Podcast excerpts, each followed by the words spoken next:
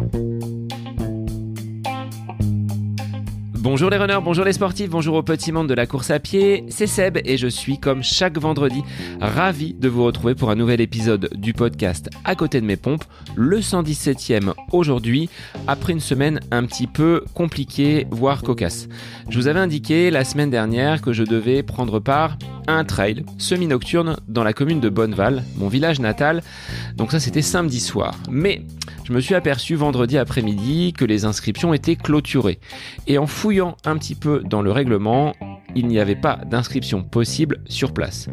Et malgré de nombreux contacts dans l'équipe d'organisation étant bonne vallée de naissance, aucun passe-droit ne m'a été accordé, donc j'ai dû me résoudre à réaliser ce trail en off deux jours. Alors trail qui n'était pas si facile que ça parce qu'il y avait des passages vraiment très escarpés, mais avec un panorama magnifique sur l'ensemble des monuments et sur les sites un petit peu emblématique de cette petite Venise de la Beauce. Donc moi je vous donne rendez-vous l'année prochaine pour euh, y prendre part, mais pour cette année c'était totalement loupé, voire totalement raté, ce qui m'a valu la risée de certaines personnes sur les réseaux qui m'ont affublé le surnom de Jean-Michel Faux Départ. Alors, j'ai enchaîné une séance, deux séances euh, jusqu'à mardi.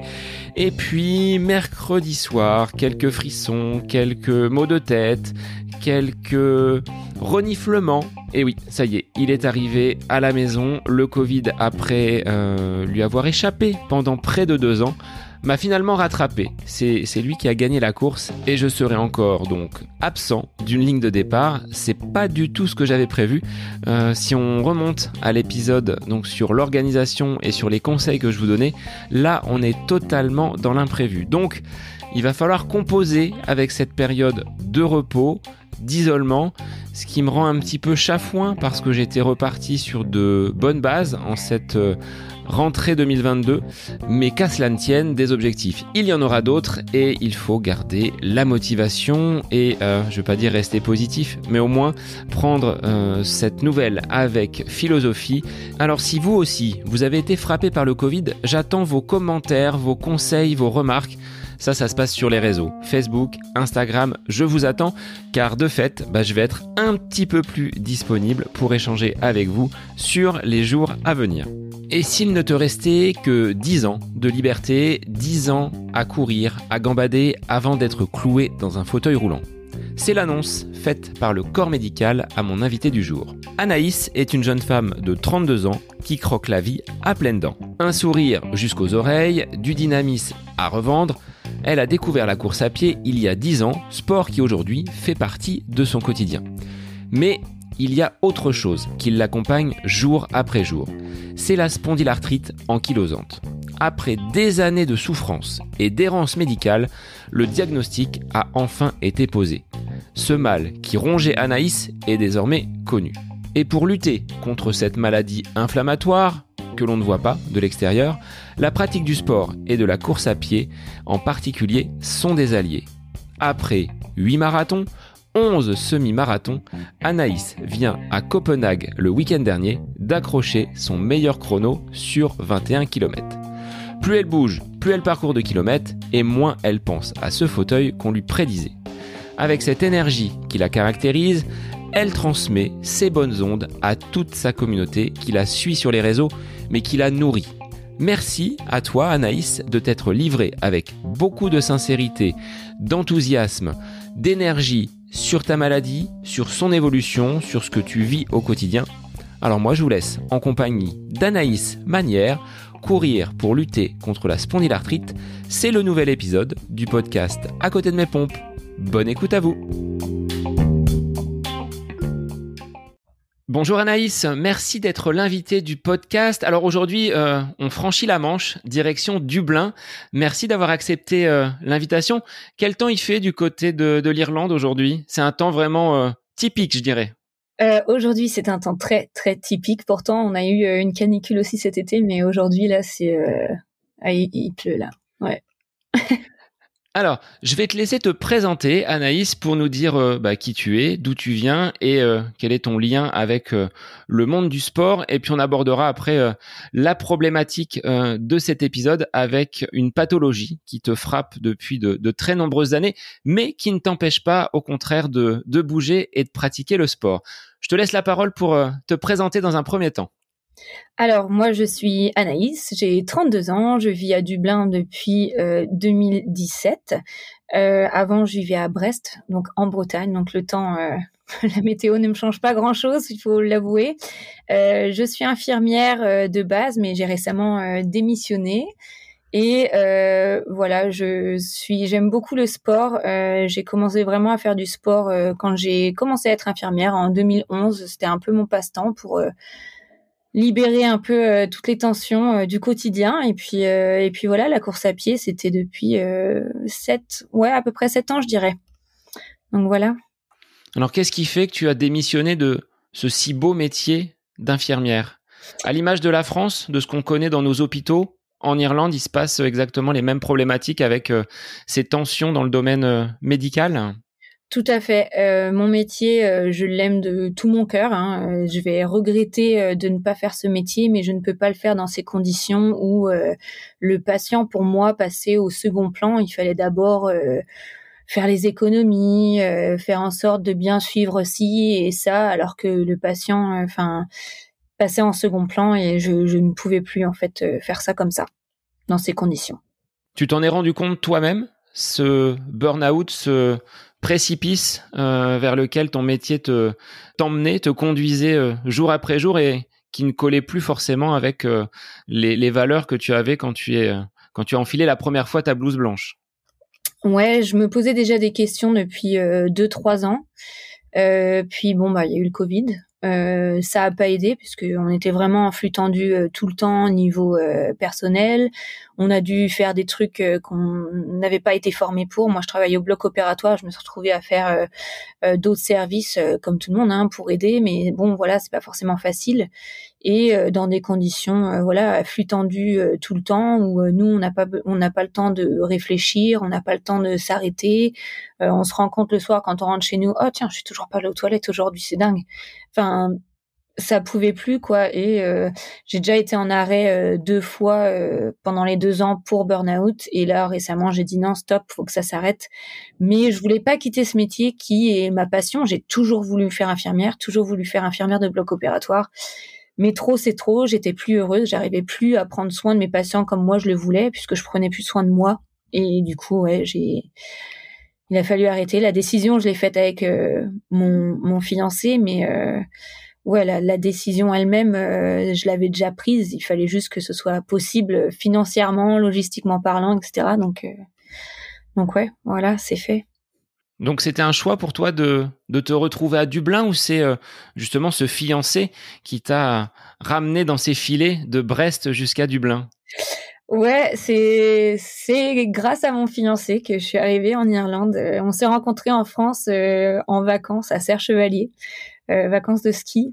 Et euh, bon, ben, longue distance pendant un an. Et puis j'ai déménagé euh, à Dublin après un an. Et, et voilà, et c'est trop cool. Quelle est la particularité de cette ville de Dublin par rapport à la, France Il y a peut-être des choses qui te manquent.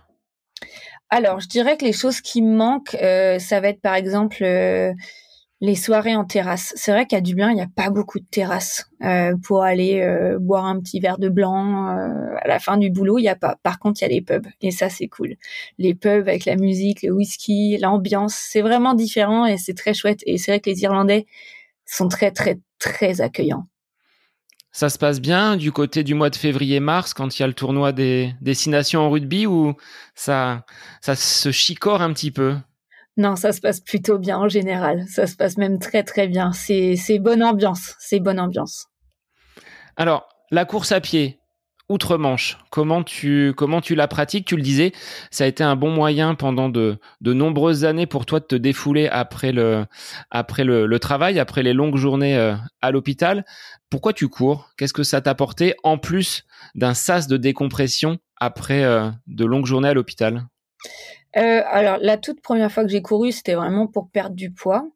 Et ensuite, quand je m'y suis mise plus sérieusement, on va dire, c'est, je suis allée courir en me disant bon, aujourd'hui, je sais pas quoi faire. En gros, je m'ennuyais et je me suis dit bon ben, je vais aller courir. Faut que j'arrive à courir 40 minutes. Et puis j'ai bien aimé. J'y suis allée sans musique parce que je savais pas trop comment j'aimais courir et je sais pas, j'ai pensé à plein de trucs, je me sentais super bien et ouais, c'est parti comme ça en fait. Ça a été vraiment euh, un sas de décompression où j'arrivais à, à penser et en même temps à ne plus penser. c'est très bizarre, enfin un peu un moment où euh, c'est mon moment à moi. Ce qui se passe quand je cours reste euh, au moment où je cours quoi. Je reviens des fois, je me souviens pas du tout ce à quoi j'ai pensé pendant que j'ai pendant que j'ai couru, mais mais ça m'a fait bien d'y penser à ce moment-là. Enfin, ouais, c'est très bizarre. C'est un peu une capsule euh, spatio-temporelle quand je cours. Et tu t'es lancé seul? Parce que 40 minutes pour commencer, c'est pas une petite, c'est pas une petite sortie. Ouais, je me suis lancée seule. Je m'étais, ouais, je me suis lancée seule. Je crois que, en fait, il me semble hein, que j'étais de garde en fait le soir du Nouvel An le 31. Du coup, je suis pas sortie ni rien. Tous mes copains, euh, du coup, le lendemain, ils étaient tous morts, hein, évidemment, le 1er janvier. Et je me suis dit, bon, ben, allez, je vais courir. Et je me suis dit, ouais, dans ma tête, je m'étais mise 40 euh, minutes. Après, euh, j'étais pas sûre que que j'allais tenir 40 minutes. Hein. Clairement, j'avais pas de montre à ce moment-là. J'avais juste mis le chronomètre sur mon téléphone. Enfin, voilà, c'était vraiment histoire d'eux. Et je me souviens, j'ai juste fait ça sur une piste à deux minutes de chez moi, au cas où j'arrête avant les 40 minutes. Et puis, ben, j'ai continué, quoi. Et c'était cool. C'était très cool. Donc tu n'as pas été découragé après cette première sortie, tu as continué et tu as vraiment trouvé du plaisir au fur et à mesure des sorties ou ça a été long à venir? Parce que quand on débute, il y a parfois un petit côté décourageant, on trouve que la course à pied c'est difficile, on a le souffle court, le cardio qui monte euh, très rapidement. Alors en tant qu'infirmière, je pense que tu devais le, surveiller, mais euh, il faut franchir ce cap de dire je cours et ensuite je prends du plaisir. Je pense qu'en fait, comme j'y suis allée vraiment en notion de je vais courir pour le plaisir, je me suis pas mis de pression du tout. J'avais pas de montre qui me disait euh, euh, attention, tu vas trop vite, attention, tu vas trop lentement. Enfin, j'avais aucune notion de tout ça. Je me souviens euh, partir avec mon chronomètre. Si à un moment je me suis acheté une montre quand même, mais c'était une montre qui faisait chronomètre plutôt que d'avoir mon téléphone, parce que parfois j'oubliais d'éteindre mon chronomètre sur le téléphone. En gros, c'est la seule raison pourquoi j'étais allée acheter une montre chronomètre. Et euh, je me souviens à me dire euh, bon, je vais courir là comme ça, c'est plus simple. Après, euh, je vais aller sur Mappy et regarder combien de kilomètres j'ai fait. J'avais aucune notion. Je partais pour partir et je revenais à ma voiture ou je revenais chez moi. C'était 100% plaisir et j'ai, je me souviens ne jamais avoir eu de sensation de me dire c'est horrible, c'est horrible. Jamais, j'ai jamais eu cette sensation-là euh, au début en tout cas. C'est plus après quand j'ai commencé à vraiment m'entraîner et que j'ai commencé à me pousser et que là ça a été plus compliqué. Mais au début, je me souviens pas avoir euh, souffert de ça du tout. Est-ce que tu étais équipé? Parce que si je fais référence à une invitée que tu connais, Laure, elle était partie avec euh, des converses au pied. Est-ce que tu étais un petit peu mieux équipé que l'or, c'est un petit clin d'œil hein, qu'on lui fait à travers euh, à travers cet épisode-là. On sait pas trop au démarrage quand on débute euh, que porter, comment se chausser, comment euh, aborder finalement le le côté matériel. Tu avais déjà peut-être une expérience du sport ou c'était vraiment pour toi cette expérience en course à pied les les premiers moments de sport de ta de ta vie? Ou est-ce que plus jeune tu avais déjà pratiqué des activités? Alors plus jeune non, j'étais pas forcément ouais, le sport, c'était, euh, ouais, peu importe quoi. Ça me changeait pas ma vie. Si je devais en faire, ça me dérangeait pas. Si je devais pas en faire, ça me changeait pas ma vie. Ça me, ça m'affectait pas, quoi. Et, euh, par contre, quand, ouais, à Brest, j'ai trouvé un club de roller derby et j'ai commencé à faire ça. J'ai fait du roller derby pendant deux ans. Donc, euh, je faisais pas mal de roller. Enfin, c'était quatre entraînements semaine. On faisait de la muscu aussi. Du coup, parfois, on courait. Et c'est comme ça, du coup, que j'avais, euh, ben, je suis allée chez Decathlon, j'ai pris des chaussures euh, accessibles financièrement, j'ai et celles qui me plaisaient à niveau couleur, quoi, en gros. Et du coup, c'est ce que j'avais. J'avais des Kalenji euh, premier prix qui étaient très bien pour commencer. Et c'est comme ça que que j'ai commencé. En fait, ouais, c'est pour ça que j'ai couru aussi, c'est que je pouvais plus faire de roller derby suite à une entorse du genou et qu'il fallait que j'attende encore quelques temps avant de pouvoir rechausser des patins. Et j'avais quand même le droit de marcher ou de courir après un temps euh, avant de remettre mes patins. Et c'est là que je me suis dit, allez, j'essaye. Et que j'ai aimé. Donc, euh, ouais. Donc les mm. rollers sont restés au placard et les chaussures, elles, elles ont continué à, t'accompagner avec euh, bah, de plus en plus de sorties. Enfin, tu as rapidement augmenté les, distances, le, temps également de, de course avec euh, chaque semaine un rythme. C'était rentré dans ton, dans ton quotidien. Ouais, c'est ça. En fait, au début, j'allais courir une fois le dimanche matin ou une fois le samedi matin, une fois le week-end. Et c'était tout. Et j'allais à la salle de temps en temps toujours dans l'esprit où je voulais reprendre le roller derby. Bon, après, j'ai pas pu puisque mon dos s'est dégradé. Du coup, euh, voilà, j'ai dû arrêter euh, le roller derby. Et euh, c'est là que je me suis dit, allez, je vais m'y mettre un peu plus à courir. Et j'avais des copains qui couraient par-ci par-là. Du coup, on s'est dit, allez, on s'inscrit, on fait un trail. Trail, c'est quoi un trail? Enfin, aucune idée de ce que c'est. Non, mais on n'a qu'à faire un trail. C'est un trail pour une association, 6 km au bord de mer. Ouais, ok pourquoi pas. Et ça a été ma toute première, course. C'était un trail, euh, les pieds dans l'eau, euh, dans le Finistère, et c'était ouais, c'était très cool. Et après ça, du coup, je me suis inscrite à d'autres courses et j'ai commencé à courir un peu plus, à me dire oh là, j'ai pas envie de souffrir, j'ai envie de faire un truc euh, pas trop mal. Je sais pas trop ce que c'est pas trop mal, mais je sais pas, j'ai envie de me pousser un peu. Et ouais, c'est comme ça que ça a commencé, ouais. Donc le virus avait piqué l'infirmière et euh, bah, la course à pied aujourd'hui, si j'en si j'en crois tes stats, hein, tu me tu me le disais en off, c'est 11 semi-marathons et 8 marathons. Donc pour quelqu'un qui euh, au départ courait pour le plaisir, aujourd'hui accrocher les dossards, c'est quand même euh, ce qui te pousse. Tu as besoin de cet objectif aujourd'hui pour aller courir?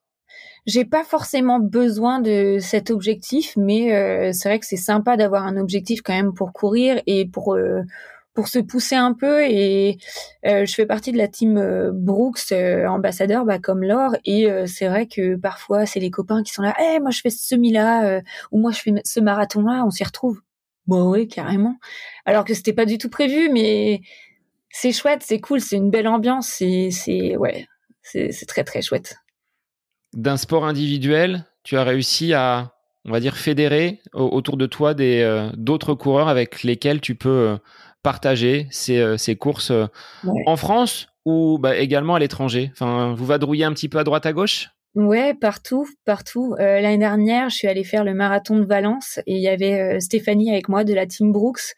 Euh, on s'est inscrite, euh, elle a fait son marathon de son côté, euh, j'ai fait mon marathon de mon côté, mais on était dans le même Airbnb, on est allé au départ, on s'attendait à l'arrivée, enfin elle m'a attendu, moi j'étais un peu plus lente qu'elle, mais du coup c'est vraiment trop chouette. Après on a eu au mois de mai dernier, on a eu le semi-marathon de Genève, et ouais c'est pareil, il y avait Stéphanie, il y avait Kevin, et c'était juste euh, génial. On était tous euh, au même endroit. Ils m'ont attendu à la ligne d'arrivée. Ils ont pleuré avec moi à la ligne d'arrivée. Enfin, c'est vraiment. Euh, j'ai fait ma course seule, mais mais mais pas seule en fait. C'est ouais, c'était incroyable. C'est incroyable. Ouais. Quelle serait aujourd'hui, Anaïs, la la course la plus chouette, la plus sympa, celle que tu gardes vraiment comme un de tes meilleurs souvenirs en, en course à pied? Le marathon de Dublin en 2018.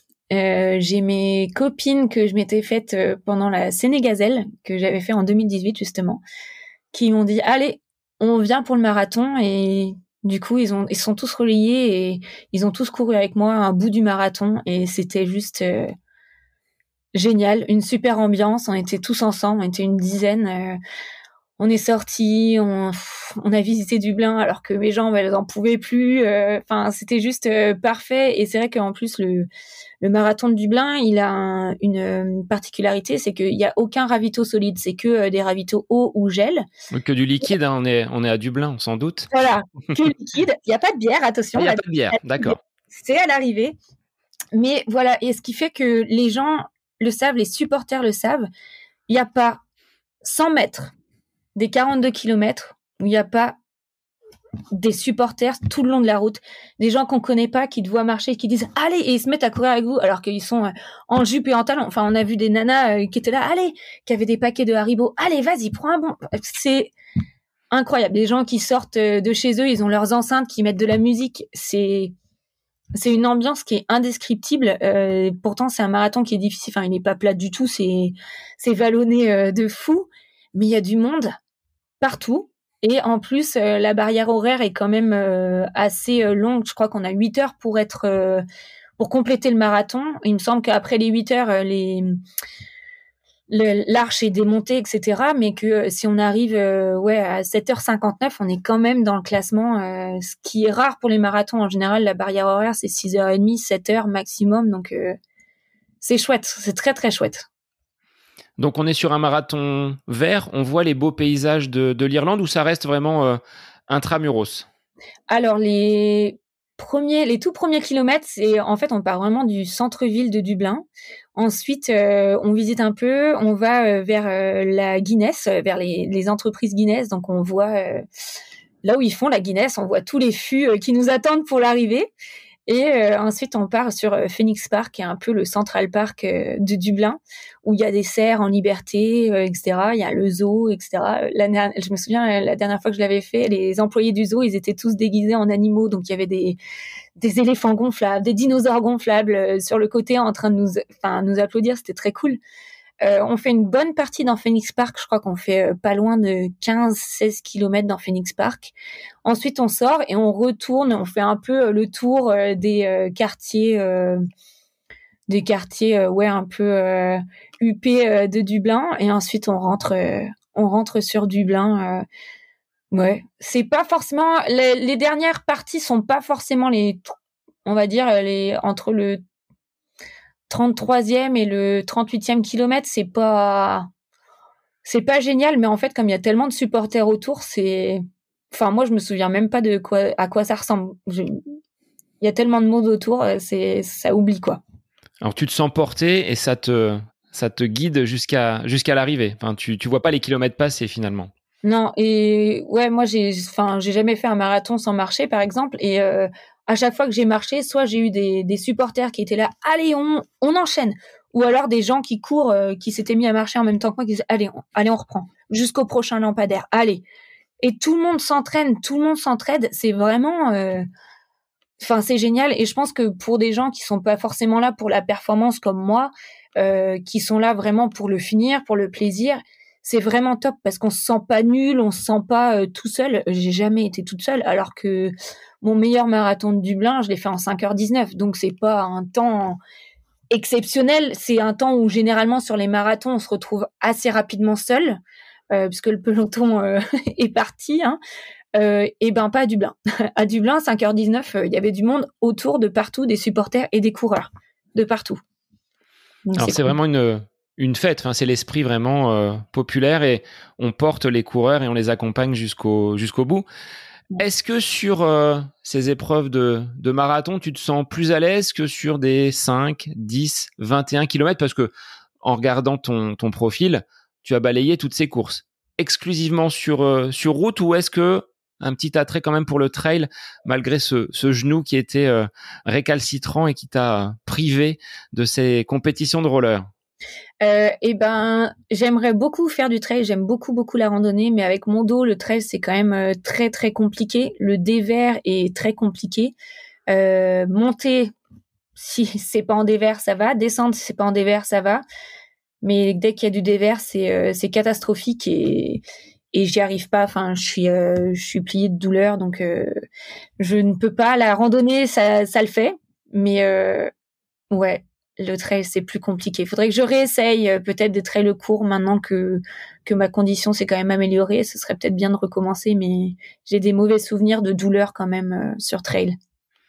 En combien de temps, Anaïs, tu es passé de cette euh, pratique loisir, de ces 40 minutes, une, veille de Nouvel An, à ton premier marathon ou à ta première compétition?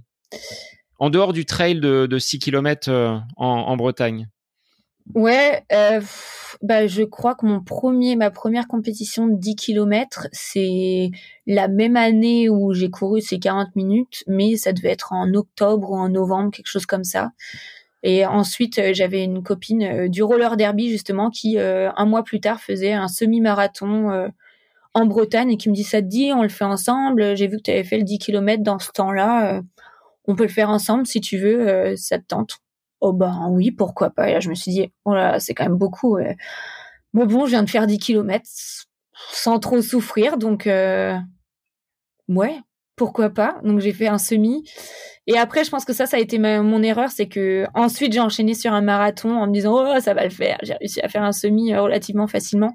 Et là, ça a été euh, ça a été compliqué, ouais, compliqué, compliqué. Mais quelles ont été justement ces, difficultés, de basculer sur marathon directement? Euh, Je me rendais pas compte à quel point c'était un chantier. Euh, j'avais pas regardé euh, les profils de course. Enfin, à cette époque, j'avais toujours pas euh, de, de montre GPS, rien hein, pour m'entraîner. Bon, après le marathon, c'est arrivé qu'un an plus tard, mais quand même, c'était. J'ai fait un, un entraînement euh, que j'avais trouvé sur un magazine running qui était pas du tout adapté pour moi. Ouais, je m'étais pas rendu compte du chantier et surtout ouais, j'avais pas regardé du tout le profil de course, le nombre de personnes inscrites sur le marathon et choses comme ça, et je me suis retrouvée toute seule euh, très rapidement et c'était euh, c'était hyper dur quoi. Je me suis dit mais pourquoi pourquoi j'ai fait ça quoi? Et mais par contre après je me suis dit, bon allez faut que j'en refasse un quand même, je vais pas rester là-dessus. Mais ouais c'était euh, c'était chaud. Il n'y a pas eu ce côté plus jamais ça à l'arrivée tu, es, tu as vite dit. Euh, mais ouais, au, au, 33, 34, quand je me suis pris bien le gros mur dans la tronche, là, ouais, ouais, là, je me suis dit, mais plus jamais je fais ça. Non, mais n'importe quoi, n'importe quoi. Alors, quels ont été ces huit marathons auxquels tu as, tu as pris part? Tu arrives à t'en souvenir avec, euh, avec précision? Je pense. En fait, là, mon huitième, ça va être celui que je prépare, là, qui est le marathon de Dublin de nouveau. Alors, mon tout premier marathon, ça a été le marathon de Lyon, euh, de Run in Lyon. Ensuite, j'ai fait Paris. Ensuite, j'ai fait Dublin. Ensuite, j'ai refait Dublin. Ensuite, j'ai refait Dublin. Ensuite, j'ai fait Dublin en virtuel pendant le Covid. Ensuite, j'ai fait Valence. Et là, je vais refaire Dublin. Donc, euh, Dublin, quand même, ton... c'est ton préféré. C'est celui. Euh... Domicile, c'est facile. À domicile, voilà. C'est quand même chouette. Euh... Ouais, c'est chouette que ce soit, ce soit à domicile quand même. Et j'ai aussi pris le départ du marathon de Genève aussi une année. Euh, bah, en 2009, euh, en 2019 justement, j'avais pris le départ du marathon de Genève, mais je l'ai pas fini. Je courais justement le marathon de Genève pour sensibiliser à la spondylarthrite ankylosante avec un fauteuil roulant vide, et j'ai pas pu finir parce qu'il y avait trop de vent. Mais euh, ouais, c'était c'était cool. C'était cool. Bon bah là là tu me tends la perche. On a posé le mot.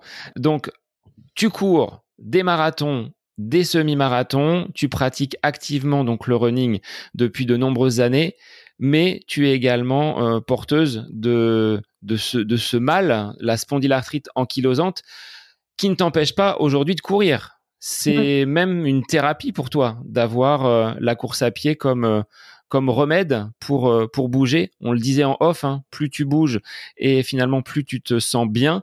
Comment c'est venu dans ta vie? Est-ce que ça l'a toujours été? Est-ce que ça a été découvert fortuitement? Est-ce que tu peux expliquer aux auditeurs bah, tout ce cheminement jusqu'à jusqu'à aujourd'hui? Ouais, ben je vais partir de, de mon enfance. Hein. J'ai toujours eu euh, mal au dos, d'aussi loin que je me souvienne. Euh, je me souviens aussi euh, d'être allée au cinéma, d'avoir les genoux bloqués en sortant, de pas comprendre pourquoi j'avais mal aux genoux quand je restais dans la même position pendant longtemps. Je suis allée voir des rhumatologues, je suis allée voir des kinés. On m'a toujours dit bon, c'est à cause du sac, c'est à cause de la légère scoliose, c'est à cause des chaussures. Enfin voilà, plein de choses comme ça. Euh, qui faisait que euh, c'était l'excuse de, de, mon mal de dos euh, jusqu'au lycée. Et puis après après le lycée école d'infirmière. École d'infirmière je me souviens pas trop trop d'avoir souffert de mon dos par-ci par-là. Mais bon rien de bien méchant quoi. Mais jusqu'à ce jour où je me fais euh, opérer euh, à Brest euh, pour des douleurs abdominales, mais voilà, je disais mais il y a quelque chose qui va pas, mais ils m'ont gardé en observation ouais deux trois jours en appelant mes parents en disant il faut aller dans un hôpital psychiatrique, il faudrait faire quelque chose pour votre fille, ça va pas là, il c'est dans sa tête, il se passe quelque chose mais c'est dans sa tête. On va aller l'opérer, mais on est sûr qu'on trouvera rien. C'est complètement débile. C'est vraiment pour pour confirmer qu'il y a rien et que c'est dans sa tête. Bon, évidemment, ils ont trouvé quelque chose. Je voilà, je le savais de toute façon, mais bon. Et euh, suite à ça, euh, comme ils ne me croyaient pas et qu'ils comprenaient pas d'où ça venait, euh, ils se sont dit on va faire une batterie d'examen. Donc j'ai fait une batterie de scanner, IRM, bilan sanguin, etc. Et un mois plus tard, il me semble quelque chose comme ça, je suis allée chez un médecin interniste qui qui m'a donné mes résultats et qui m'a dit bon alors on a trouvé ci, on a trouvé ça, mais surtout euh, on a trouvé le gène HLA B27 qui est souvent là quand on est porteur de, la maladie spondylarthrite ankylosante. Mais bon, peut-être que vous avez ça, mais moi, je pense pas que vous ayez ça. Puis même, quand bien même si vous aviez ça, dans dix ans, vous seriez dans un fauteuil. Donc, voilà. Et ouais, je me souviens être sortie de ce rendez-vous en 2009 et de me dire, ok, cool, je vais continuer ma vie. Hein. De toute façon, a priori, j'ai rien, c'est dans ma tête. Et puis, il y aura pas de fauteuil. Et je pense que j'ai été dans le déni un moment de me dire, euh, non, va te faire voir, je m'en fous. Et j'ai pas du tout vu ça comme un diagnostic puisque euh, après ça, ça n'a pas été bon. Alors, va falloir voir un rhumatologue, faire tel machin pour confirmer. Ça n'a pas du tout été ça. Ça a été juste, euh, je vous balance ça dans la tête. Vous avez 20 ans, profitez bien. Dans 10 ans, vous êtes dans un fauteuil. C'est dur. C'est dur. Hein. C'est dur. Là, tu as pris une grande claque, mais tu ne t'es pas laissé abattre. Finalement, tu, as, tu as continué à, à, vivre ta vie, comme tu l'as dit. Ouais, ouais. Et puis à l'époque, j'étais encore étudiante. Euh, je faisais mes soirées étudiantes. Je profitais. Je me disais, ah, peu importe à l'époque, le sport, c'était pas forcément hyper important. Donc, ce qu'elle venait de me dire, ça m'affectait pas trop. Je me disais, ouais, on verra quand ça arrivera. Peu importe, euh, rien à faire. Je sens pas grand chose pour le moment. Euh, on s'en fout, quoi. Et puis, euh, et puis, ouais, ça a commencé à prendre un peu plus d'ampleur. J'ai commencé à sentir que j'avais mal au dos. Mais je me souviens les premières fois où j'ai eu des crises de mal de dos, je me, je me suis pas dit, c'est ça dont elle m'a parlé. Parce que je suis même pas, à ce moment-là, je suis même pas allée voir sur Google où je suis pas allée voir mon médecin traitant pour demander c'est quoi ce truc. J'ai juste retenu spondylarthrite ankylosante. Je me suis dit on verra quand je serai prête. De toute évidence, j'étais pas prête et j'ai pas, ça a pas cliqué jusqu'au moment où, où vraiment c'était pas supportable. Mais sur le coup, j'ai, ouais, complètement dans le déni. Mais alors complet, complet. Alors à quel moment tu as pris conscience que bah, finalement c'était pas que un simple mal de dos et que le l'interne que tu avais vu avait vraiment posé le, bon diagnostic? C'était en 2016. Je, je reviens du ski, ben justement les vacances au ski où j'ai rencontré mon fiancé. Euh, je, je, rentre du ski et euh, je sais pas, je me sens, je me sens pas trop bien. J'ai mal au dos, mais bon, je vais avoir mes règles et comme on m'a souvent dit, euh, quand vous avez vos règles, vous avez mal au dos, c'est normal. Sauf que ben personne te croit, donc tu t'automédicamentes. Et je prenais des anti-inflammatoires parce que j'y arrivais plus, quoi. Et je me souviens euh, être chez moi couché tout le week-end, mais vraiment pas bien, quoi. À prendre des anti-inflammatoires le lundi, je vais au travail, mais je me sens pas super, quoi. Et là, d'un seul coup, euh, je me sens super mal. Bon, bref, je le fais rapide. Je me suis fait opérer en urgence d'un ulcère perforé de l'estomac à cause des anti-inflammatoires. Donc, euh, les anti-inflammatoires ont explosé mon estomac. Et depuis ce jour-là, ben, j'ai plus le droit aux anti-inflammatoires. Et là, et là, les douleurs font surface parce que j'en bouffais des anti-inflammatoires, autant se le dire, hein, j'en bouffais pratiquement tous les jours non-stop. Et là, et là, j'ai plus rien pour contrer les douleurs. le paracétamol, ça ne fait rien. Le doliprane, ça fait rien. Euh, le chaud sur le dos, ça ne fait rien.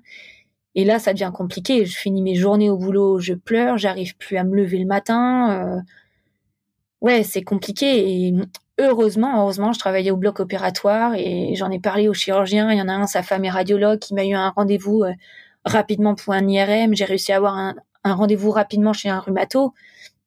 Et, euh, et ouais, fin 2016. Donc quand même, hein, avec un processus rapide entre janvier 2016 et euh, ouais, je dirais c'était en décembre 2016, j'ai eu un diagnostic de spondylarthrite. Donc un an pour un processus rapide avec tous les examens. Euh, et là, on a commencé à parler traitement.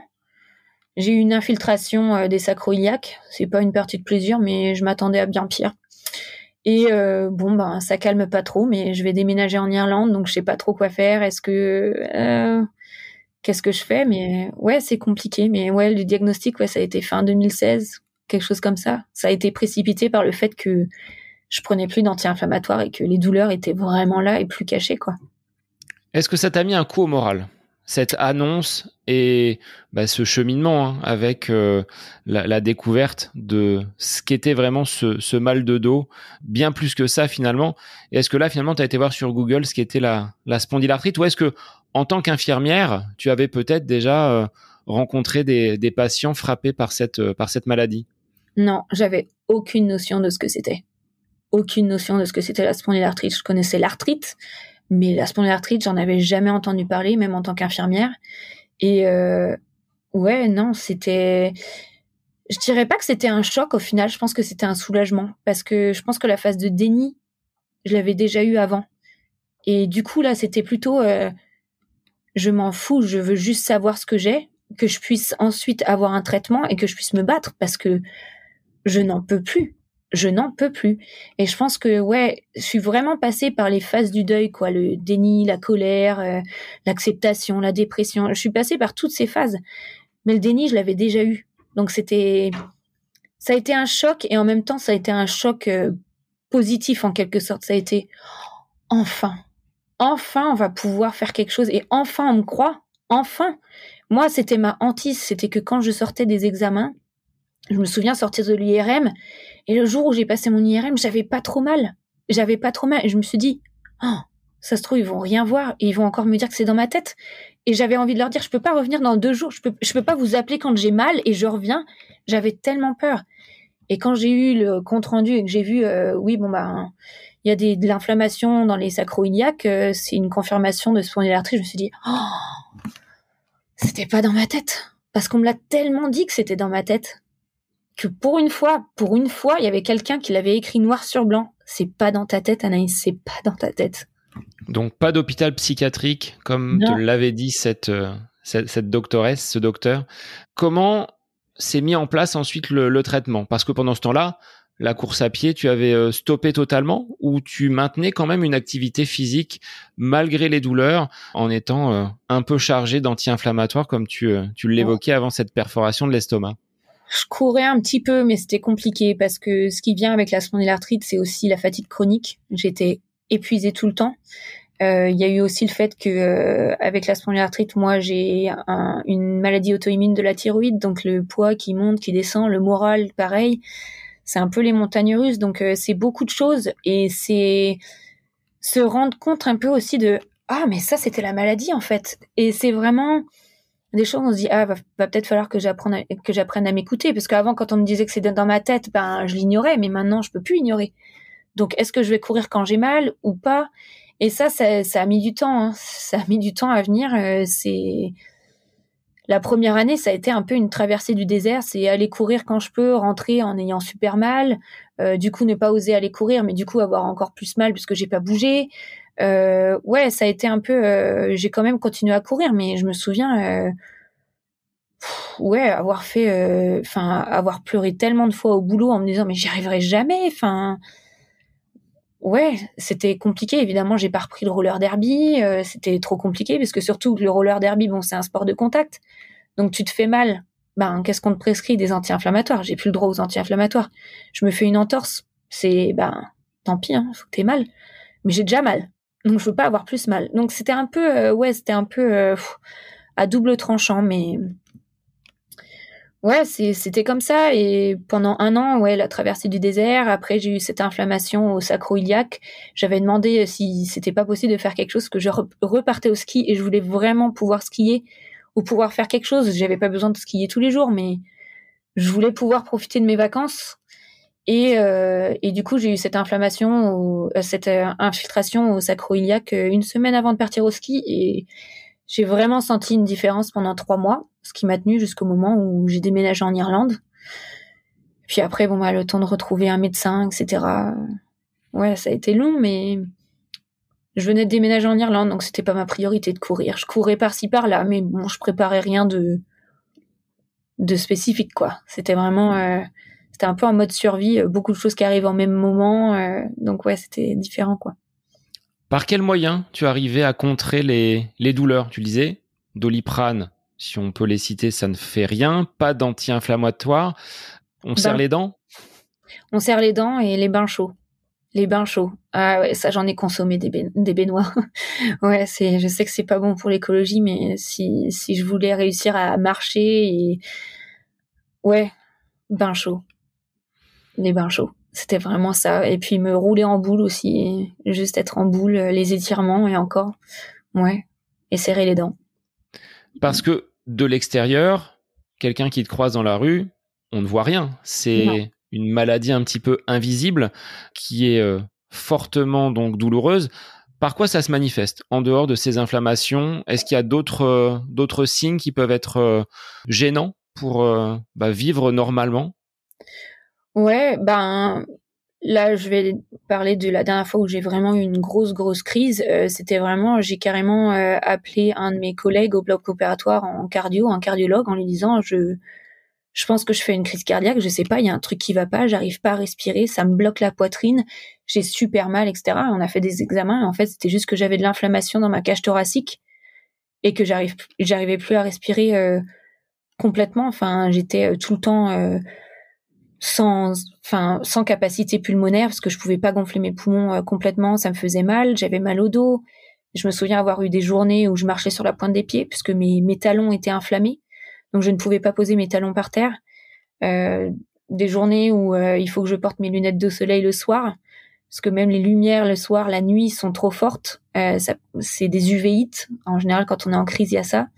La fatigue chronique, c'est beaucoup de choses. Bon, des migraines, les, des douleurs dans les doigts, un peu des raideurs le matin pour se déraidir. Parfois, c'est une heure à deux heures où on marche comme une mamie, quoi. Enfin, ouais, vraiment il y a des jours où je partais au travail, où je rentrais du travail, mon, mon fiancé avait besoin de, de m'habiller ou de me déshabiller, de m'enlever mes chaussures. Euh, j'avais un bâton euh, de trail, pas du tout pour faire du trail, hein, mais euh, à côté de mon lit pour réussir à me lever la nuit, pour aller aux toilettes si j'avais besoin. Euh, fallait qu'on me sorte de la baignoire, fallait qu'on me sorte de la douche, fallait qu'on me relève des toilettes. C'est ouais, c'est c'est pas une qualité de vie quoi. Et puis et puis deux semaines plus tard, ça va. Et puis ça revient. Et puis ça reva. Et puis ça revient. Mais c'est dur, ça prend une claque à chaque fois de se sentir diminué de pas forcément avoir. On a des contrôles de certains symptômes, mais on n'a pas les contrôles de la crise. On peut tout faire bien et la crise va revenir. Et c'est ça qui est dur, c'est de se dire euh, ah tiens, elle arrive et c'est une grosse claque dans ta tronche parce que tu te dis mais attends, mais j'ai fait tout ce qu'il y a dans le livre de euh, comment ne pas avoir de crise et pourtant je l'ai cette crise. C'est pas juste. Mais non, c'est pas juste. Mais c'est comme ça avec des intensités différentes, des petites, des moyennes, des grosses crises qui te mettent vraiment euh, totalement à plat, sans qu'il y ait de régularité. Il n'y a pas de, cycle, il n'y a pas de, rythme en termes de, survenue de ces, euh, de ces crises. C'est vraiment aléatoire. Ouais, complètement. Après, il y a des moments, voilà, on écoute son corps et on se dit, oula, j'aurais peut-être pas dû pousser. Et puis deux jours plus tard, on a mal, on se dit, bon, je sais, mais en général, ça, ça provoque pas une crise, ça provoque plutôt euh, une ou deux journées où on n'est pas bien. C'est pas vraiment une crise, crise. Les crises, c'est vraiment quand on est une semaine. Euh, je me souviens l'année dernière, j'ai eu une crise où, euh, ouais, bah cette crise où j'avais du mal à respirer, mais pour manger, j'étais à quatre pattes sur le sol parce que j'arrivais pas à me tenir debout, ça me faisait trop mal et je pouvais pas être assise. Donc j'étais à quatre pattes, ma, mon assiette sur le sol et en train de manger comme un chat dans sa gamelle, quoi, parce que je je ne pouvais rien faire d'autre. Et ça, c'est quand même, euh, enfin, c'est chaud, quoi. C'est chaud. Et dans ces moments-là, tu repenses peut-être à ces dix années de, répit que l'on te que l'on te donnait. Est-ce que euh, le fauteuil, tu l'as déjà envisagé? Est-ce que tu as dû avoir justement recours au, fauteuil pour te déplacer parce que tu te dis bon là, c'est plus euh, c'est plus possible? Euh, j'ai jamais eu recours au, fauteuil. mais il y a un moment, j'ai cru que, que ouais, ça arrivait, que c'était, ça y est, ça arrivait. Euh, c'était euh, début, début 2018. Euh, là, j'étais vraiment, vraiment en crise. c'était très, très compliqué. Euh, ouais, j'avais regardé les déambulateurs, euh, ceux qui se déplient où on peut s'asseoir si jamais c'est trop dur. Enfin, ouais, j'en étais à ce point-là et c'était, c'était vraiment, vraiment dur, quoi. C'était euh, le bâton de trail, ça suffisait plus. et c'est là que, ouais, mon rhumatologue m'a dit bon, bah, va peut-être falloir passer au traitement traitement supérieur aux anti-TNF et c'est ce que j'ai maintenant et ouais, c'est ça a été euh, la délivrance. Quel est finalement, euh, dire le l'administration de ce traitement? C'est quelque chose que tu prends quotidiennement? Ce sont des, des médicaments, des, euh, des, des aiguilles que tu que tu plantes dans ton corps pour administrer ces, ces médicaments? Est-ce que c'est contraignant? C'est relativement contraignant. Alors moi, le traitement, il y a beaucoup, beaucoup de, c'est ce qu'on appelle des biothérapies, c'est des anti-TNF. Donc en fait, en gros, ça enlève toute l'inflammation de notre corps, mais ça nous rend aussi immunodéprimés. Donc on est plus à risque aux infections, etc. Enfin, on n'est pas plus à risque de, d'avoir une infection, mais si on a une infection, elle est plus à risque de se dégrader.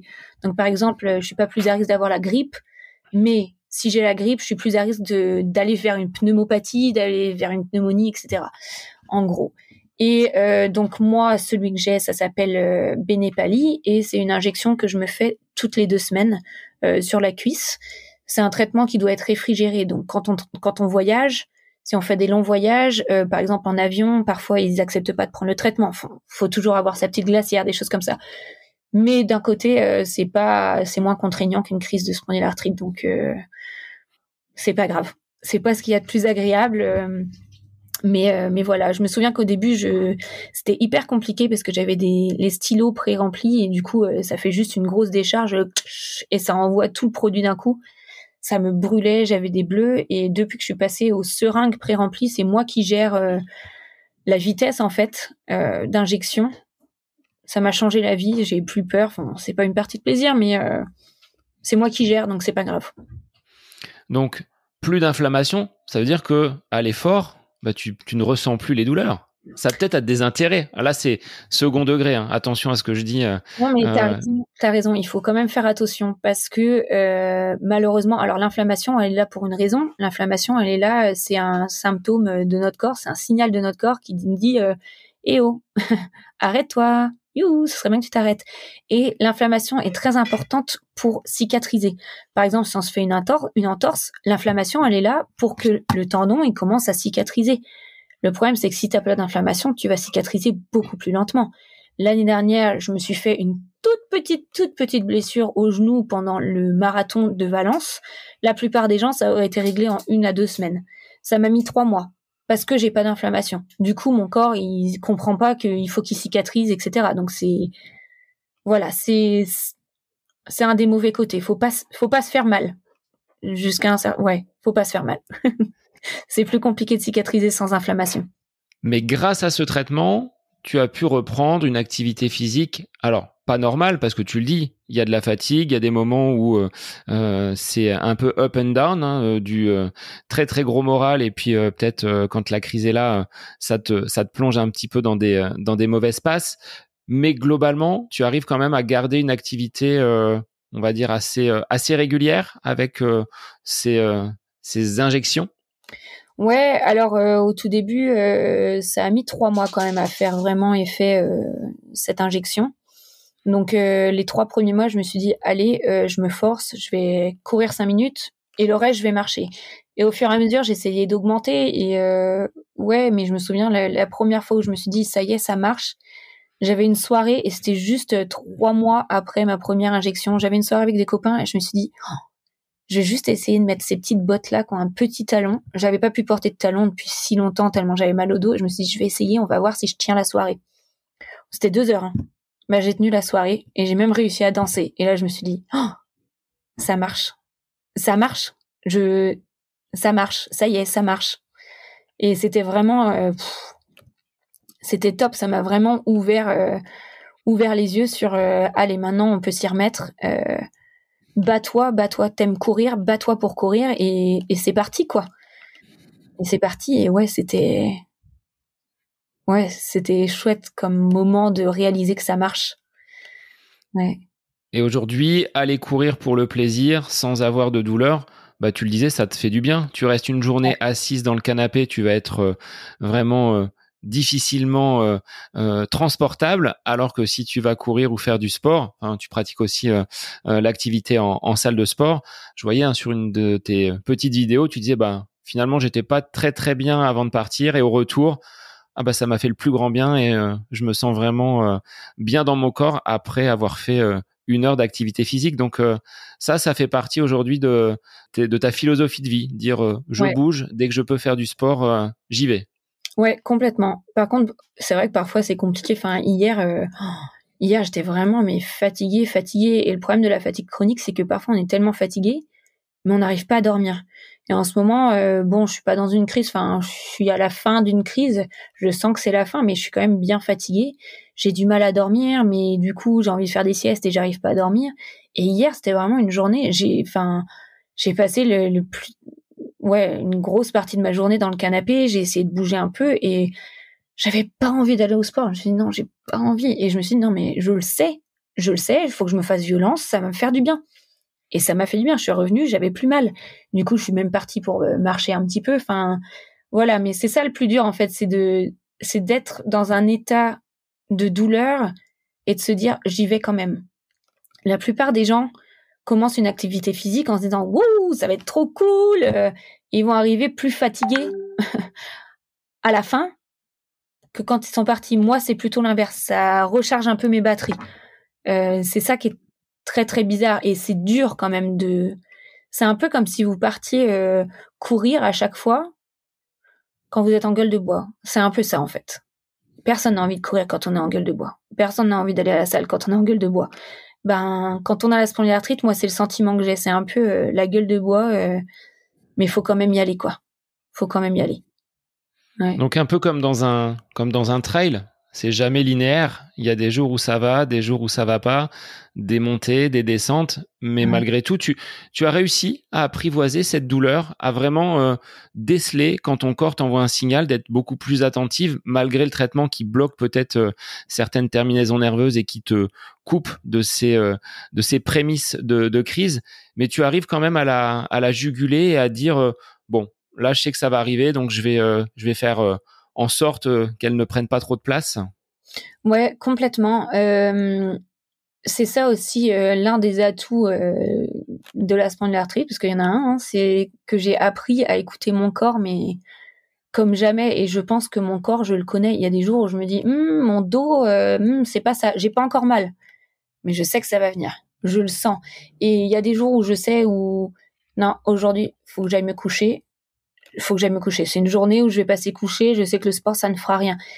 Mais j'ai mis cinq ans, cinq ans à, à comprendre comment ça fonctionnait pour moi, parce que chacun est différent.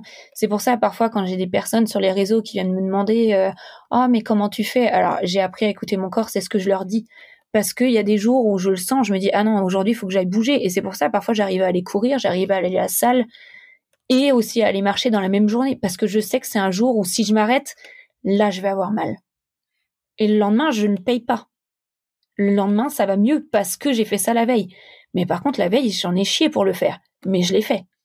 Et c'est ça qui est bien, c'est que, ouais, j'ai vraiment appris à connaître mon corps. Et ça fait une sacrée différence. Alors, euh, évidemment, hein, je me suis pris des claques pendant cinq ans en me disant, ah oui, je vais aller courir aujourd'hui, je suis sûre que ça va me faire du bien. Et puis tu rentres, t'es à quatre pattes et, et là tu fais, oh non, pourquoi j'ai fait ça? Mais c'est comme ça qu'on apprend c'est comme ça qu'on apprend et, et c'est la vie et c'est comme ça, mais ouais, c'est c'est important de savoir, de connaître son corps et j'aurais bien aimé euh, écouter mon corps avant même d'avoir la spondylarthrite.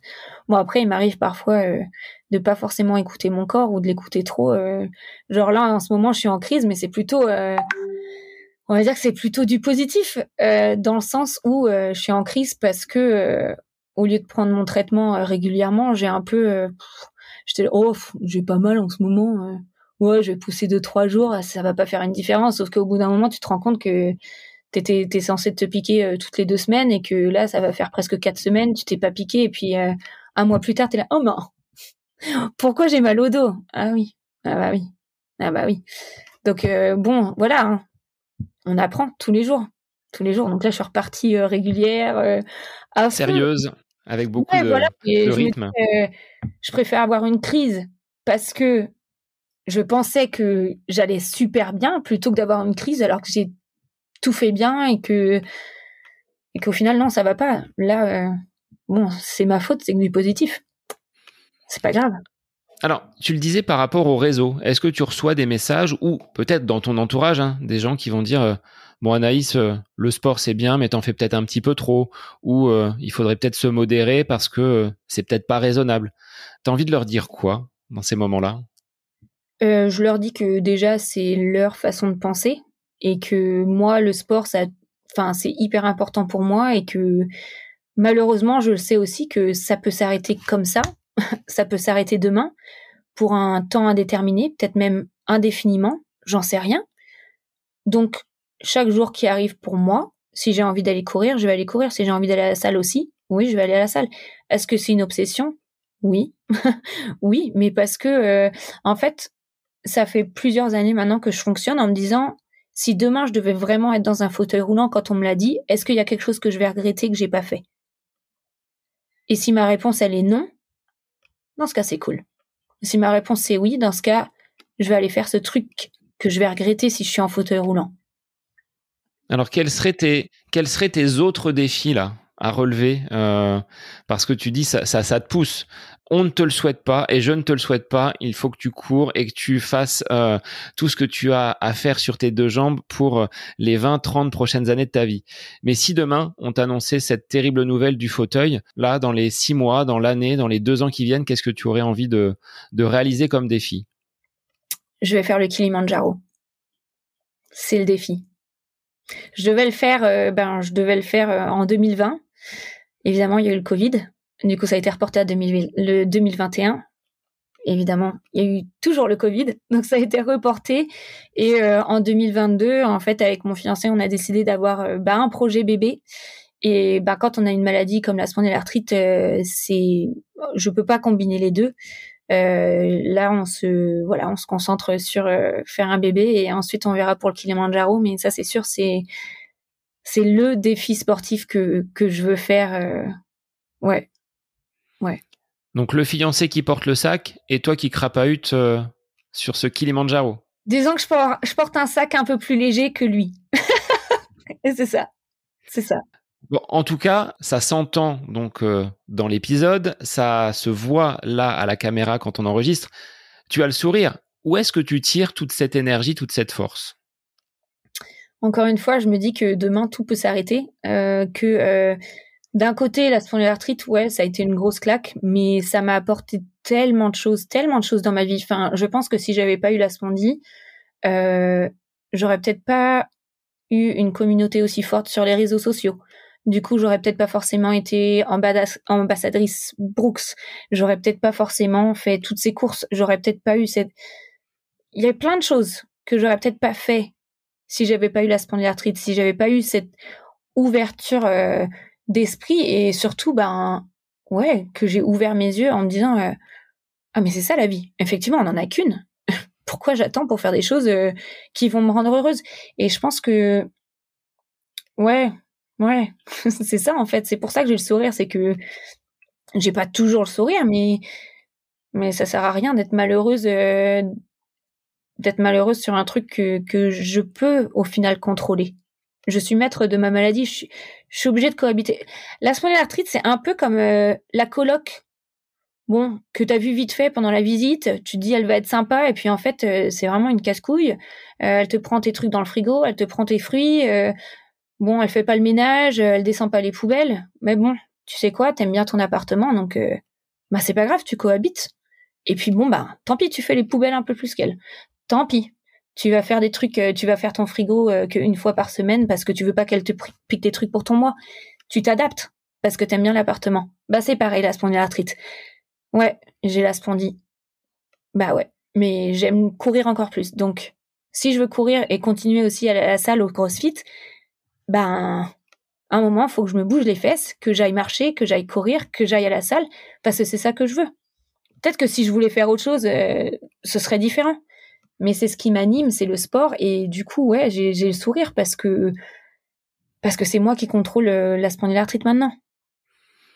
Et quel message tu voudrais passer à des personnes qui, comme toi, auraient des douleurs que l'on pourrait qualifier de, de fantômes, des douleurs euh, bah, pour lesquelles les médecins ne trouvent rien Qu'est-ce que tu leur dirais de, de, faire? Qu'est-ce que, je sais pas, le protocole à, suivre pour euh, peut-être aller mettre le doigt justement sur, sur ce mal que les médecins ne veulent peut-être pas voir ou pensent euh, être des, des, maladies mais qui ne sont pas euh, voilà en lien avec euh, bah, ce que peut être la spondylarthrite? Devenez embêtant, devenez harcelant. Trouvez des professionnels de santé qui vont vous croire. Ça peut commencer par un kiné qui va dire oula, moi je pense que ça peut être ça et qui vous croit et qui entend vos douleurs et qui va peut-être vous recommander quelqu'un un autre médecin que celui que vous voyez, un autre rhumato, un autre gynéco, peu importe le mal que vous avez, qui va vous dire euh, lui il est très bien, euh, lui il est très bien, ou oh t'es avec elle, changez de médecin. Vous n'avez pas à être loyal à un médecin. J'ai changé trois fois de médecin avant de trouver le médecin qui m'a dit bien sûr que tu peux courir avec la spondylarthrite. Comment? T'arrives à courir 10 km en moins d'une heure? Non mais c'est incroyable. Bien sûr tu peux continuer. C'est ce que j'ai fait. Faites ça continuer.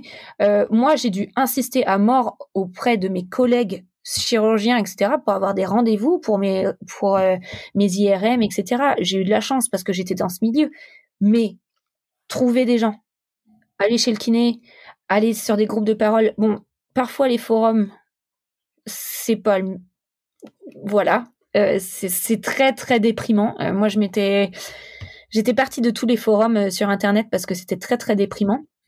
Par contre, il y a des super plateformes. Euh, il y a Mapato, par exemple. Euh, il y a des super plateformes euh, de médecins qui sont recommandées. Et je vous invite à aller voir ça. Changer de médecin. Vous n'êtes pas obligé de rester avec le même médecin. Et insister, insister, insister.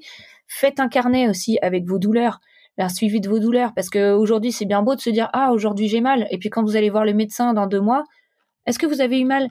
Oui oui j'ai eu un peu mal mais quand? Et là vous amenez votre carnet alors le 18, j'ai eu mal au bas du dos. Le 19, j'avais mal au talon en plus du bas du dos. Le 20, j'ai pas réussi à me lever. Vous avez tout marqué. Faites ça.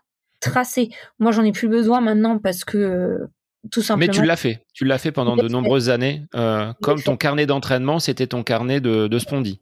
Ouais, je l'ai fait. Je m'étais fait une sorte de bullet journal euh, où j'avais euh, les jours euh, en rouge, c'était les jours où j'avais pas réussi à me lever, les jours en jaune. Enfin voilà, je m'étais fait un système et puis j'avais un des sortes de bonhommes dessinés sur le côté et je marquais où est-ce que j'avais eu mal, des choses comme ça. Et j'apportais ça jusqu'au jour où j'ai eu le traitement.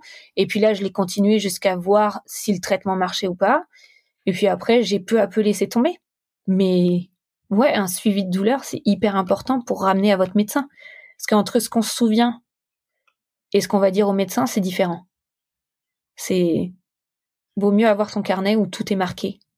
Et même dans l'échelle de douleur, ça doit pas être facile de se dire ah euh, entre 0 et 10, parfois c'est ce qui est utilisé, même pour nous coureurs, hein, par rapport à la difficulté d'une séance, n'étant jamais peut-être allé jusqu'à 10 et ne pouvant pas peut-être euh, aller jusqu'au bout de ce que notre corps est capable de supporter, c'est difficile de dire euh, je suis à mon maximum ou je suis, je suis à 10. Donc là, pour toi, la douleur, ça doit pas être facile non plus à, à, appréhender, même si avec euh, l'expérience, tu l'as dit, hein, c'est euh, tu arrives à, repérer beaucoup plus facilement ces, ces seuils de douleur. Complètement. Bah, sur l'échelle de douleur de, de 0 à 10, euh, il y a une façon facile de se souvenir pour savoir à peu près comment se jauger. 0 évidemment c'est pas du tout douleur, 10 c'est douleur horrible, 5 en général c'est la douleur où bon si vous étiez à la maison peut-être que vous prendriez un doliprane. Je dis bien un doliprane. Donc en gros, euh, en dessous de 5, c'est euh, bon, je suis à la maison, mais euh, bon, juste le fait d'être allongé, ça me fait du bien, donc je prends rien. En gros, c'est ça. Au-dessus de 5, c'est que ça devient sérieux parce que vous avez vraiment besoin de quelque chose pour vous soulager. Et 10, ça veut dire que ce que vous avez pris ne vous a pas soulagé. En gros, moi, c'est comme ça que je le jauge. En général, c'est ce qu'on dit ça aussi en tant qu'infirmière. Moi, c'est ce que je disais à mes patients. Voilà. Et euh, évidemment, euh, le souci avec la spondylarthrite, enfin, moi ce matin, je me suis réveillée avec des douleurs. Euh, ben, j'étais assise quoi. Et bah, j'ai dû prendre quelque chose. Et là, là tout de suite, je suis à zéro. Mais du coup, faut faire attention parce que c'est pas un vrai zéro puisque j'ai pris quelque chose. Enfin voilà, faut toujours faire attention un peu. Voilà, mais en gros, c'est ça la chose. C'est zéro, pas mal du tout. 5, j'hésite à prendre quelque chose. 10, la douleur n'est pas passée alors que j'ai pris quelque chose pour me soulager en gros. Et autour de cette communauté qui te suit sur euh, Instagram, je pense principalement, quels sont les échanges? Est-ce que les gens viennent parce que tu fais du sport ou parce qu'il y a cette euh, euh, petite pastille spondylarthrite ankylosante? Quels sont les retours que tu as et qu'est-ce que ça t'apporte? Est-ce que ça te nourrit également dans ton, dans ton quotidien?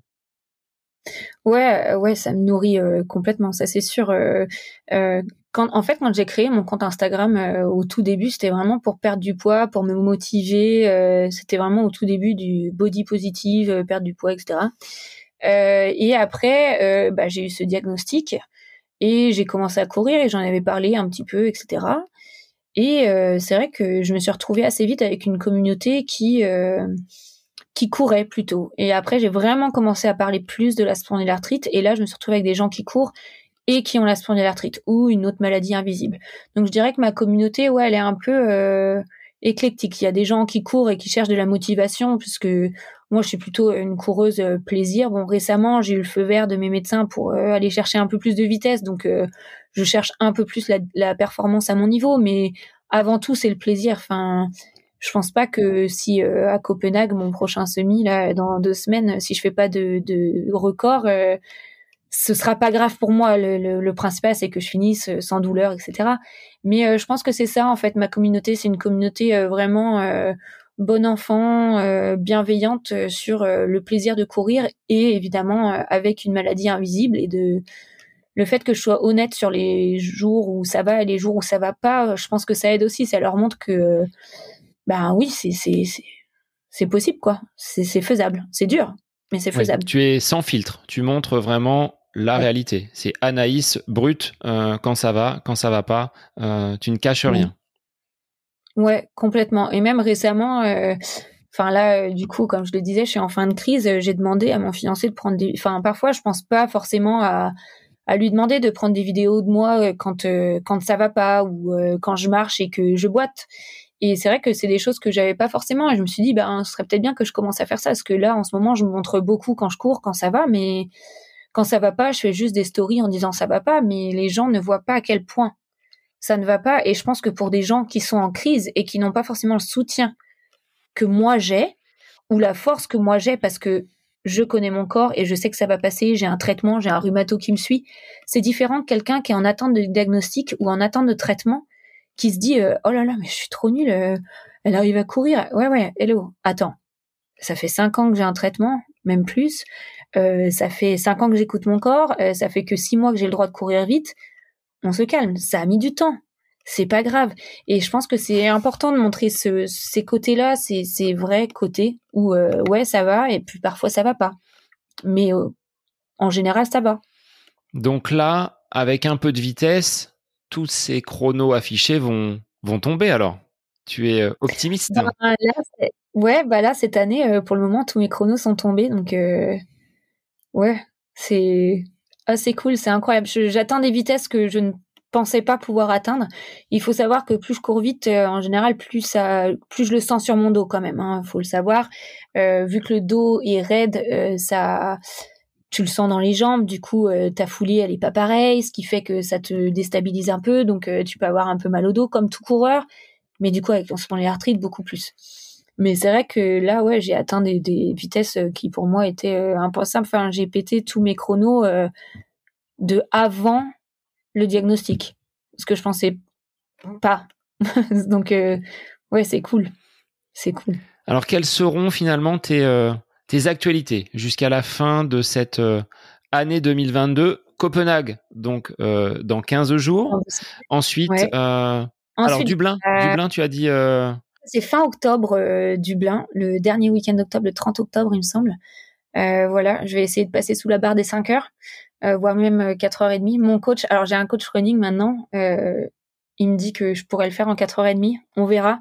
Le truc avec la spondylarthrite, c'est que c'est un peu le double effet qui se coule du mur. On a le mur euh, du marathon, puis on a le mur spondy aussi parfois, qui arrive, où euh, ton corps, il te dit euh, Non, va te faire voir. La spondie, elle est là. Non, ce sera pas aujourd'hui. Ça arrive. Faut, faut accepter. Hein. Mais par exemple, quand j'ai fait mon semi à Genève, c'est le tout premier semi où j'ai pas eu à marcher parce que j'ai eu mal au dos ou j'ai pas eu à m'arrêter pour m'étirer un petit peu le dos. C'est la toute première fois de ma vie où j'ai réussi à faire ça. Donc ça c'est cool. C'est cool. Donc ouais, donc euh, Copenhague. Après j'ai la Runmate le week-end suivant. C'est un, c'est une course en relais autour du lac Léman. On fait tout le tour du lac Léman. On est une équipe de 8 et euh, ben voilà, faut qu'on fasse, euh, faut qu'on court le plus vite possible. Et pareil, j'ai ben Stéphanie et Stéphanie et Kevin de la Team Brooks euh, qui, seront là également, hein, qui étaient là au, au semi de Genève. Euh, donc euh, c'est cool, ça va être une belle aventure. Et puis après, j'ai le, le marathon de Dublin et puis, et puis après, on verra. Et puis professionnellement, un autre envol parce que tu l'as dit hein, en, préambule de cet épisode, tu euh, abandonnes donc la, blouse d'infirmière pour euh, d'autres d'autres horizons? Complètement. Donc là, euh, je vais rejoindre le business de, de, mon fiancé qui est dans l'investissement immobilier. Et aussi à côté, j'ai fait une formation de community manager, donc je fais ça à côté aussi, mais je me concentre plus principalement sur l'investissement immobilier, euh, voilà. Et puis de, de continuer à faire vivre euh, bah, ta, ta communauté et de, et de parler de la, de la spondylarthrite. Complètement, ça c'est hyper hyper important. Ouais. Ouais, ouais. Après, euh, voilà, le métier d'infirmière, euh, je l'oublie pas. Hein, J'aimerais bien aller faire des, missions humanitaires, vu que maintenant j'aurai plus le temps. Je travaille à la maison, donc c'est différent. Si je peux faire des missions humanitaires, je le ferai, mais je pense que je travaillerai plus en hôpital. ça, c'est sûr. Eh bien, grand merci Anaïs de t'être euh, livrée avec euh, sincérité et spontanéité autour de cette maladie qui ne t'empêche pas donc de pratiquer euh, la course à pied. Donc, bah, je te souhaite de beaux objectifs pour cette fin d'année 2022. Merci, merci beaucoup. Et puis, ben, courage à tous ceux qui sont en attente de diagnostic ou pas. Et puis, ça va aller. Et puis, à tous ceux qui essayent de péter des chronos, allez-y, foncez. Eh bien, merci à toi. Et pour les auditeurs, bah, je vous dis à la semaine prochaine pour un nouvel épisode du podcast À côté de mes pompes. Bonne semaine à vous.